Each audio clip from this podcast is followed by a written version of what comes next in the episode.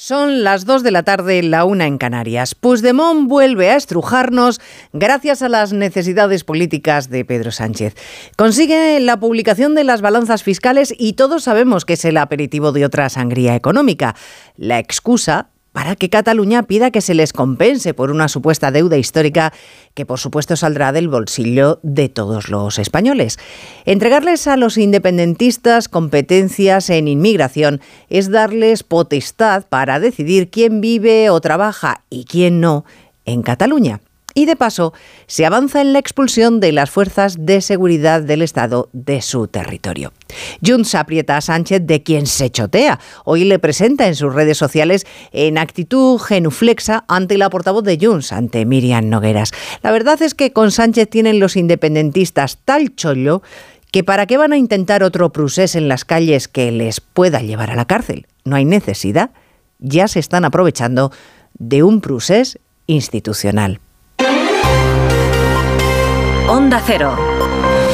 Noticias Mediodía. Elena Gijón. Buenas tardes, Miriam Nogueras es esta mañana la viva imagen de quien siente que se ha salido con la suya de sobra y de que no será la última vez. No esperaban sacar las competencias en inmigración que tanto ansiaban desde hace años, pero oiga, por mor de las necesidades presidenciales, les han caído y están encantados. Cataluña está absolutamente en condiciones. Cataluña está preparada para asumir estas responsabilidades ejecutivas. Ya disponemos, entre otras competencias, de la acogida e integración de las personas inmigrantes, un tema en el cual el gobierno español no ha estado a la altura. Hemos dado un pase de gol a la Generalitat y esperemos que marquen este gol. Lo que sabemos de lo pactado lo conocemos solo a través precisamente del comunicado de Junts. El gobierno de la transparencia no ha tenido a bien comparecer para explicarnos lo acordado. Ha tenido oportunidad la vicepresidenta presidenta primera, María Jesús Montero, que esta mañana asistía a un desayuno informativo, pero no ha aclarado mucho, aunque ha tenido un ataque de sinceridad sobre lo muchísimo que va a pedir todo el mundo, todos los partidos a partir de ahora. Va a ser difícil, ¿no? Que alguien renuncie a su política de máximo si tiene todavía margen para poder seguir hablando. Y esto es una realidad que tenemos que aceptar, ojalá no con tantos avatares, ¿no? Como habitualmente tenemos. Es cierto, esa es la realidad que se vive y que vamos a vivir en los próximos cuatro años en nuestro país, dadas las necesidades de un gobierno que tiene que contar con todos para todo. El presidente del Partido Popular ha anunciado que va a pedir la comparecencia de Sánchez para que explique el contenido de los acuerdos, exige la convocatoria de la conferencia de presidentes y lamenta Núñez Feijó que el presidente del gobierno sea un títere de Waterloo a costa de los españoles. Nunca dejaremos solos a la mayoría de los españoles. Es inaceptable, ilegal y amoral que la extorsión a la que el Partido Socialista se está sometiendo sea satisfecha por los ciudadanos de nuestro país, convirtiéndose en ciudadanos de segunda, otorgando privilegios a un territorio en perjuicio de los demás y repartiendo recursos y escribiendo leyes al dictado de un partido independentista. Hay más noticias de la actualidad de la mañana y vamos a repasarlas en titulares con María Hernández y Paloma de Prada. El presidente de la Asunta, Alfonso Rueda, denuncia que 48 horas después la ayuda solicitada al Estado para hacer frente al vertido de plásticos aún no ha llegado.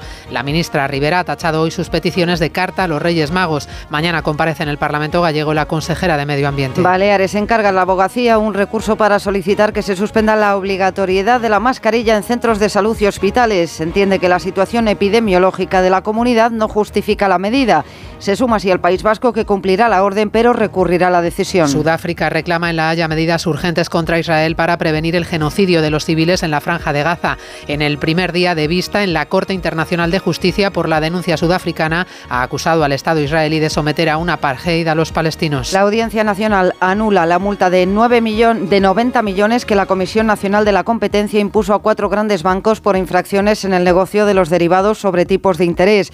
El tribunal no ha podido acreditar un plan común del Santander, el BBVA, el Sabadell y CaixaBank. España recibió una cifra récord de solicitudes de asilo el año pasado, un 37% más que en 2022. Según el balance provisional de Interior, es el tercer país receptor de protección internacional de la Unión Europea. Venezuela, Colombia y Perú concentran la mayoría de expedientes. La Guardia Civil detiene a una trabajadora de una escuela infantil de Roquetas de Mar por presunto maltrato a los menores del centro. Tras la denuncia de los padres de dos niños, la dirección rescindió el contrato a la mujer y puso el caso en conocimiento de la comandancia de Almería. En cuanto al tiempo, la Dana que está golpeando el norte y este peninsular avanza hacia el centro, donde se esperan algunas nevadas puntuales, aunque es el frío el gran protagonista de la jornada, ya que las mínimas van a caer hasta los 6 grados bajo cero. Cristina Rovirosa. Las heladas van a ir ganando en crudeza y extensión, llegando a cubrir buena parte del interior peninsular, Pirineos y cumbres del norte y Cataluña, donde también nevará en cotas bajas apenas 500 metros, mientras que en Baleares lo que llega no es nieve, sino tormentas, granizo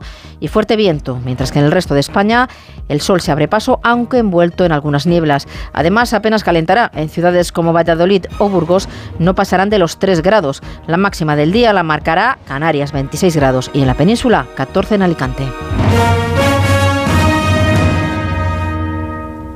Hay dos tipos de motoristas, los moteros que disfrutan la carretera como nadie y los mutueros, que hacen lo mismo, pero por menos dinero. Vente a la mutua con tu seguro de moto y te bajamos su precio sea cual sea. Llama al 91 555 5555. Hay dos tipos de motoristas, los que son mutueros y los que lo van a ser. Condiciones en mutua.es. Hola, soy Juan, óptico optometrista en Óptica 2000. ¿Cuánto hace que no revisas tu vista? Como experto en salud visual te recomiendo que lo hagas al menos una vez al año. En Óptica 2000 tenemos la tecnología más avanzada para un examen visual completo y personalizado, y encontrarás las marcas más buscadas y las últimas tendencias. Aprovecha ahora que te descontamos hasta un 30% en tus cristales. Pide ya tu cita en Óptica 2000, tus ojos lo merecen. Noticias Mediodía. Onda Cero. Lo han escuchado en portada. La vicepresidenta Montero asume que, dado que necesitan a todos los partidos todo el tiempo y visto el rédito que Puigdemont ha obtenido de su fuerza, todas las formaciones de la coalición van a seguir el mismo ejemplo. Esos son los cuatro años que nos esperan por delante. A falta de explicaciones del Partido Socialista, hay que dar por bueno el resumen de lo pactado que Junts se ha encargado de trasladar a los medios, que el gobierno va a seguir subvencionando el transporte en Cataluña aunque la Generalitat no quiera poner un euro de lo que le toca, que se va a privilegiar a las empresas que regresen y que de forma inmediata se van a publicar las balanzas fiscales, poner negro sobre blanco lo que aportan unas y otras comunidades al conjunto del Estado. Y esa es la puerta de entrada para recuperar la vieja demanda de los gobiernos catalanes de una supuesta deuda histórica que todos los demás, Ignacio Rodríguez Burgos, estaríamos obligados a resarcir con nuestros impuestos. Sí, las balanzas fiscales sería el inicio de la senda hacia una relación tributaria singular en Cataluña, similar al concierto vasco, una de las aspiraciones de Junts. El problema es que cada uno hace las cuentas a su manera. La propia vicepresidenta primera, María Jesús Montero, en El Rojo Vivo ha anunciado que se van a publicar los datos, pero a la vez reconoce que hay muchas fórmulas distintas de cálculo. No hay consenso sobre la metodología. Hay polémica sobre las metodologías que se tienen que utilizar para hacer este tipo de análisis, este tipo de cuestión, pero este gobierno es transparente. Los independentistas catalanes cifran en 456.000 millones de euros la deuda acumulada del Estado con Cataluña en 40 años. Muchos expertos afirman, en cambio, que Cataluña no está infrafinanciada. Además, Junts consiguió ayer una reforma de la ley de sociedades para empujar el regreso de las empresas que se fueron por el proceso. Incluso reclama sanciones. El gobierno recuerda que en Europa hay libertad de establecimiento, pero ya habla de comprobar si hay ingeniería fiscal en la elección de sede. El Estado abonará el descuento del 30% en el transporte público, aunque las comunidades no aporten su parte, y el IVA en el aceite cae al 0% pero no se rebaja ni en la carne ni en el pescado. Bueno, al botín económico logrado pueden sumarle las competencias en inmigración, que desde el gobierno desde luego quieren endulzar. Dicen que solo es delegar a Cataluña la gestión, no transferir las competencias. Entre otras cosas porque si les han prometido toda la inmigración, es imposible. La gestión de las fronteras es del gobierno central, del Estado, a no ser que se haya admitido ya que Cataluña es un Estado. Y como no parece que esto sea así, pues las fuerzas de seguridad temen, Arancha Martín, que se trate de un paso más para expulsarles de Cataluña. Una vez que les dejen sin competencias. Despropósito, mercadeo, desguace del Estado son algunos de los términos con los que policías y guardias civiles han calificado la nueva cesión del Gobierno. Apelan al ministro del Interior como responsable de preservar sus competencias, pero además piden amparo a la Unión Europea frente a lo que consideran un riesgo extremo para las fronteras españolas. El portavoz del Sindicato Unificado de Policía advierte de que ningún país de nuestro entorno desmembra una materia nuclear para la seguridad. De hecho, es, según Jacobo Rodríguez, justo lo contrario de lo que se está haciendo en la Unión Europea hasta hoy con el impulso de España. No podemos ir en contra, además, de la dinámica que establece la Unión Europea, que trata de asumir y descentralizar mayor competencia en materia de extranjería y fronteras, y es ahí donde debemos de mirarnos al espejo, con acciones coordinadas desde los países miembros, centralizando las competencias en materia de extranjería, no disgregándolas. El traspaso solo alude a intereses partidistas, añade la Asociación Unificada de Guardias Civiles. El criterio es la conveniencia política, concluyen desde la Confederación Española de Policía. Bueno, Laura Borrás, la presidenta de Junts, sostiene que el acuerdo firmado con el Partido Socialista sí les permite decidir sobre el reparto de inmigrantes, por más que diga el PSOE, por comunidades autónomas. Vamos, que el gobierno les ha puesto en las manos la gestión de la inmigración. No les ha cedido simplemente la competencia, le ha puesto toda la inmigración en sus manos, según Laura Borrás. Claro, debe ser que ahora el gobierno de Pedro Sánchez considera que los de Junts son muy progresistas. Otra cosa era cuando ese partido lo lideraba Torra. Ha habido eh, durante estos mm, años de crisis una reflexión que en muchas ocasiones habrán ustedes escuchado a distintos analistas políticos. Decir que en el sistema electoral español, a diferencia de lo que ocurría en otros países europeos, la xenofobia, el racismo no había eh, recogido ese malestar y no se había materializado en una representación política en nuestro país. Bueno, ya la tenemos. Ya la tenemos en la persona del señor Torra, del nuevo presidente de la Generalitat de Cataluña. El señor Torra no es más ni menos que el Le de la política española. Es el Le de la política española.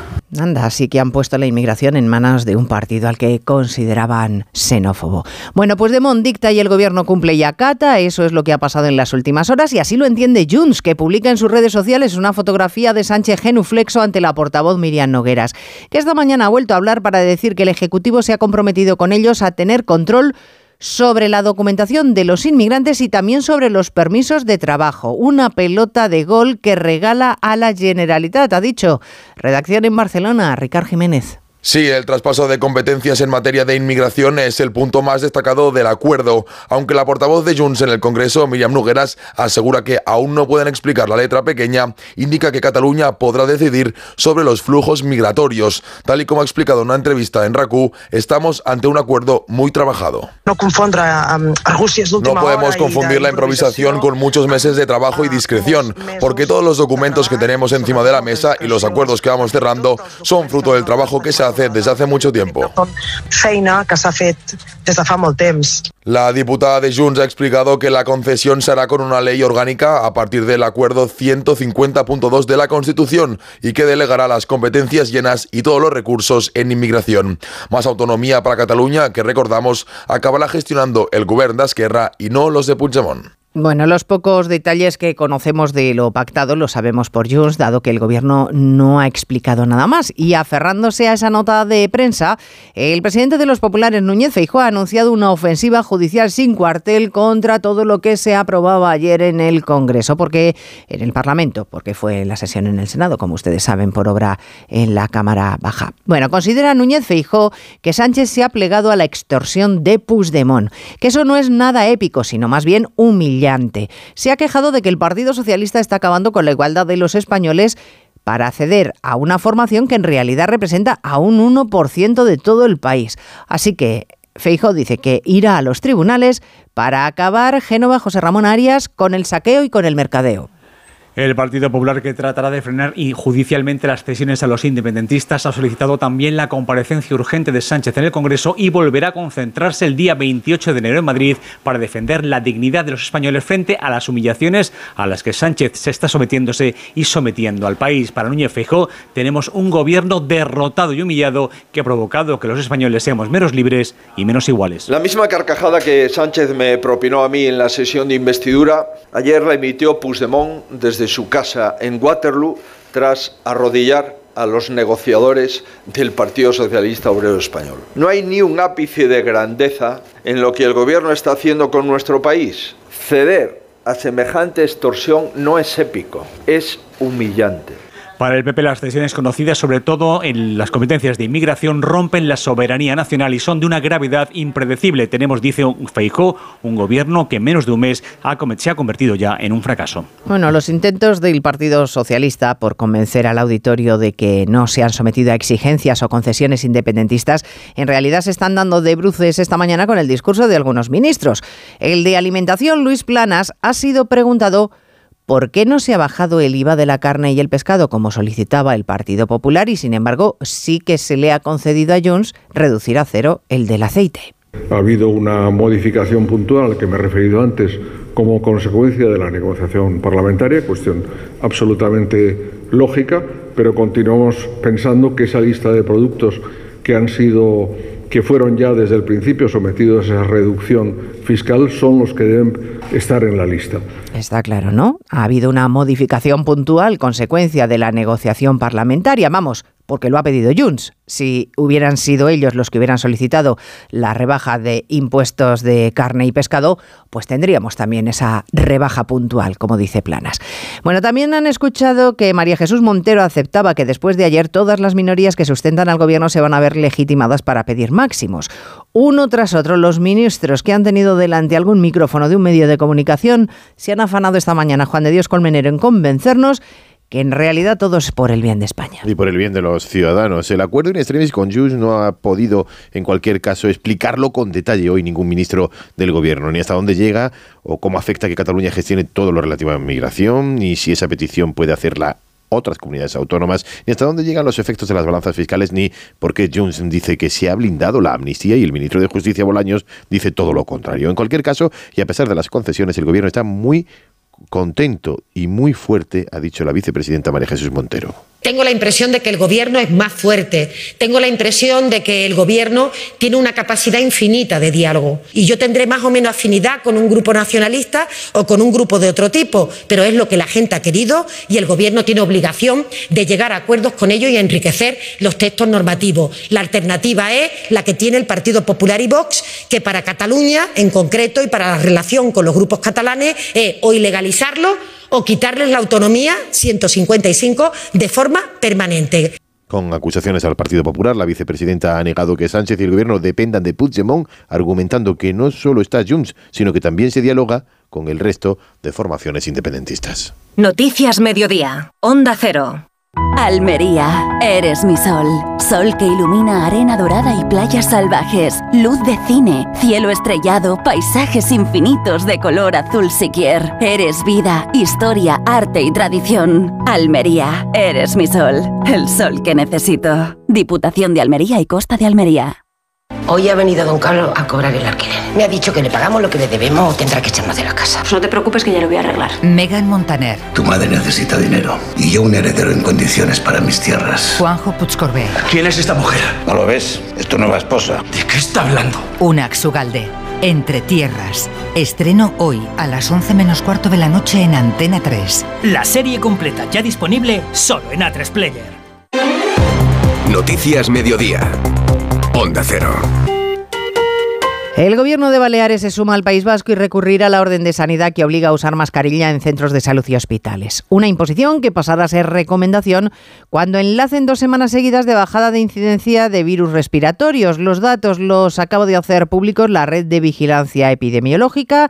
Mejoran Belén Gómez del Pino respecto a la semana pasada. Mejora ligeramente ese global nacional, aunque sigue próximo a los mil casos por cada 100.000 habitantes, sumando casos de gripe, COVID y virus incitial por primera vez en cuatro semanas bajan los indicadores de gripe, repunta ligeramente el COVID y los resultados por comunidades autónomas, aunque no están completos, sí muestran bajada de 15 días y por tanto pueden librarse de la mascarilla Andalucía, Canarias, Cantabria y Extremadura. La batalla política va por otro lado y hoy Madrid ha vuelto a pedir que no se alarme a la población. Fátima Matute, consejera. No ha aumentado la mortalidad, no ha aumentado la gravedad, por lo tanto se está vistiendo de un estado de alarma y de emergencia algo que no es. Y aunque todas las comunidades han acatado la orden de sanidad de imponer esas mascarillas en hospitales y ambulatorios, algunas como Castilla y León han esperado hasta hoy, ya hay dos territorios, País Vasco y Baleares, que han anunciado recursos judiciales. En la crisis del vertido de microplásticos, el presidente de Galicia, Alfonso Rueda, acusa al gobierno, en particular a la ministra para la Transición Ecológica, Teresa Rivera, de estar mareándoles. Ayer les pedían que concretaran los medios que necesitan. Lo han hecho y la respuesta de la ministra ha sido que lo que piden es como la carta a los Reyes Magos. En las últimas horas la llegada de bolitas a las playas se ha frenado, pero la situación puede cambiar en las últimas en las próximas horas y por eso Rueda insiste en la búsqueda de esos restos en alta mar. Ese debería ser el cometido del gobierno central con unos medios que se queja de que todavía no han llegado. Redacción en Galicia, Marta Rodríguez. Excusa tras excusa, el presidente de la Junta, Alfonso Rueda, entiende que el gobierno de España está mareando con excusas a la Junta. Seguimos en casa eh, unha búsqueda por parte dos medios do Goberno Central en altamar. Iso faime moita gracia. Onte, en 15 minutos, decidiron traspasos históricos a Cataluña. A nos levan dous días en plena crisis mareándonos e sin sacar os barcos ao mar. Los medios del gobierno central ya están trabajando en otras comunidades, mientras en Galicia se siguen exigiendo concreciones. La Junta está elaborando además el informe demandado por la Fiscalía que remitirá lo antes posible. Rueda celebra la acción de la justicia. Ha comenzado en La Haya, y hablamos de otra justicia, de la internacional, el proceso contra Israel por crímenes civiles en Gaza. Un panel de 17 jueces de la Corte Internacional de Justicia deciden sobre la denuncia presentada por Sudáfrica que acusa al gobierno israelí de genocidio. Denuncia que acompañan de pruebas con las que se debe demostrar que el enemigo de Israel no es solo Hamas, sino la población de Gaza. Un proceso que puede durar años y que tiene en realidad más valor simbólico que otra cosa. La Corte Internacional de Justicia es un organismo dependiente de la ONU y por tanto sin capacidad ejecutiva. Corresponsal comunitario Jacobo de Regoyos. La Corte no tiene un ejército para hacer cumplir sus resoluciones, pero todos los países que la reconocen están obligados a intentar que se cumplan. Por ejemplo, si en estos dos días se le pide a Israel que detenga su acción militar, España y otros 152 países están obligados a hacer todo lo posible para que así sea. Los testimonios que se escuchen van a ser decisivos para saber si se va a pedir el fin de la operación militar israelí. De momento ha intervenido el abogado sudafricano, quien ha defendido que Israel tiene una intención genocida con asesinatos en masa desplazamientos forzados, imponiendo hambre, sed, enfermedades, destruyendo ciudades e impidiendo la ayuda internacional, lo que demostraría que el objetivo no es solo Hamas, sino los palestinos de la franja. Sin embargo, Israel mantiene que ellos solo están respondiendo al ataque terrorista de Hamas. Mañana será su turno en la sesión judicial y dirá que en ningún caso, así lo han avanzado fuerte, fuentes gubernamentales, está en su voluntad exterminar a los civiles de Gaza, Jerusalén, Israel es terminante en su rechazo de la acusación sudafricana sobre genocidio en Gaza. No alega que no hay numerosos muertos civiles, sino que explica que esto es producto no de una intención de exterminar a la población, sino de destruir a Hamas, que emplaza toda su infraestructura armada desde la que ataca a Israel en medio de la población. Israel explica que no tuvo más remedio que lanzar esta guerra contra Hamas a raíz de la masacre del 7 de octubre, pero recalca que la libra respetando el derecho internacional. Presentará pruebas del esfuerzo que hace para que los civiles se alejen de las zonas de ataque, avisándoles a tiempo. La única alternativa era no tratar de destruir a Hamas, algo aquí inconcebible después de las atrocidades en el sur de Israel que jamás proclama volverá a cometer. Y el gobierno de Perú, que ha decretado el estado de emergencia en las regiones fronterizas con Ecuador, no quiere que le salpique el conflicto armado que se está viviendo en el país del presidente Novia, que no piensa ceder. La muestra son las más de 300 detenciones en Ecuador en las últimas 24 horas. Corresponsal Pablo Sánchez Olmos. El jefe de las Fuerzas Armadas ha valorado positivamente los resultados obtenidos durante la primera jornada de guerra interna en Ecuador. Un total de 329 terroristas han sido detenidos, 5 abatidos y 28 recapturados, mientras que en 5 cárceles la situación todavía es delicada, ya que se estima que aún hay cerca de 140 funcionarios tomados como rehenes. A pesar de la contundencia con la que está actuando el ejército, los grupos criminales siguen sin ceder y durante la noche han provocado altercados en varias ciudades con quema de vehículos y el lanzamiento de explosivos, como ha ocurrido en un club nocturno, provocando un muerto y cinco heridos, y contra una comisaría del sur de Quito, en este caso sin víctimas mortales. Otro de los puntos calientes se sitúa en la frontera entre Ecuador y Perú, ya que los grupos criminales estarían utilizando el país vecino como escondite y como centro de importación de armas con las que perpetrar sus crímenes.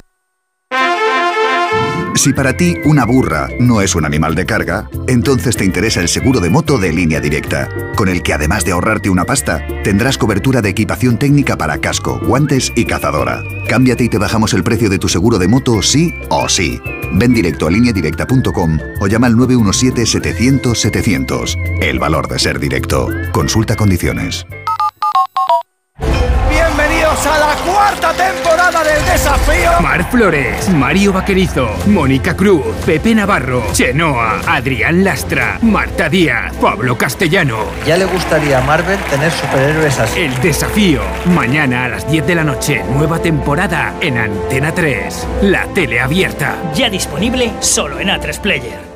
El Real Madrid supera al Atlético en un vibrante derby y espera ya rival para la final de la Supercopa de España. Oscar Conde, buenas tardes. Buenas tardes, Elena. Rival que saldrá de esa segunda semifinal que disputan hoy Barcelona y Osasuna con Radio Estadio en Onda Cero desde las 8 menos 20 de la tarde. Veremos si este duelo es tan emocionante como el que nos regalaron ayer Real Madrid y Atlético en ese derby que finalmente se llevaron los blancos 5-3 en la prórroga para alcanzar la final. Golpeo primero hermoso para poner en ventaja a los rojiblancos. Dieron la vuelta al marcador los tantos de Rudiger y Mendy y antes del descanso volvió a poner las tablas Griezmann con su gol 174 superando ya a Luis Aragones. En la segunda mitad, dos goles más. Primero marcó el Atlético, tras un fallo de Kepa que rebotó en Rudiger para irse al fondo de las mallas. Y ya en el 85, Carvajal mandó el partido al tiempo extra, una prórroga en la que el físico, la perseverancia y las ganas le dieron la victoria al Real Madrid con los tantos de los revulsivos José Lu Ibrahim. Los técnicos, Ancelotti y Simeone. Ha sido un espectáculo para el fútbol y creo que nosotros hemos ganado porque nos hemos quedado con un poco más de energía en el final. El ADN de Real Madrid, el equipo nunca se rinde. Solo así se pueden ganar